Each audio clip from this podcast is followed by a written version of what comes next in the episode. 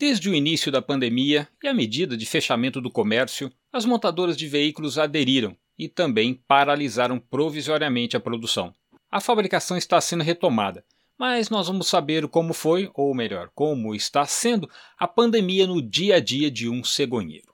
Acostumada a transportar veículos com diversas viagens no mês, de repente teve que parar. Eu falei com o José Adriano da Silva, mais conhecido como Guinho Segue, Segue, de cegonheiro. Vamos ouvir. Bom, Jaime, para nós aqui, do setor do, do transporte de automóvel, é muito difícil, né? Porque as fábricas foram trabalhando com estoque né, de, de, de veículos que tinha no pátio, né? Paralisaram totalmente a produção.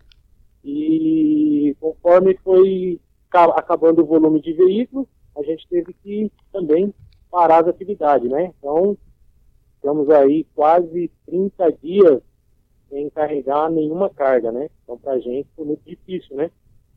E, e agora está retomando aos poucos, né? As atividades, mas está demorando para carregar.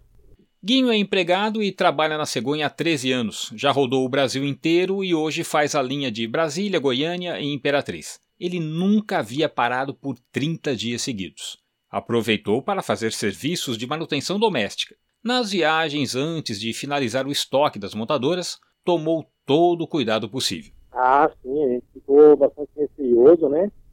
E conforme foi acontecendo, teve alguns casos aqui na empresa, né? E aí a gente teve que tomar todas as medidas, usar máscara, teve algumas mudanças na empresa.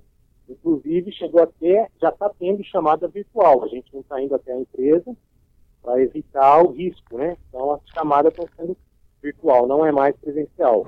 No dia da nossa entrevista, Guinho tinha viagem marcada e acredita que o ritmo deve se normalizar nas próximas semanas. Eu estou carregado para Brasília, de Curitiba para Brasília. A Volkswagen já voltou às atividades, então está soltando um volume excessivo de carga, né? Então está conseguindo carregar a galera.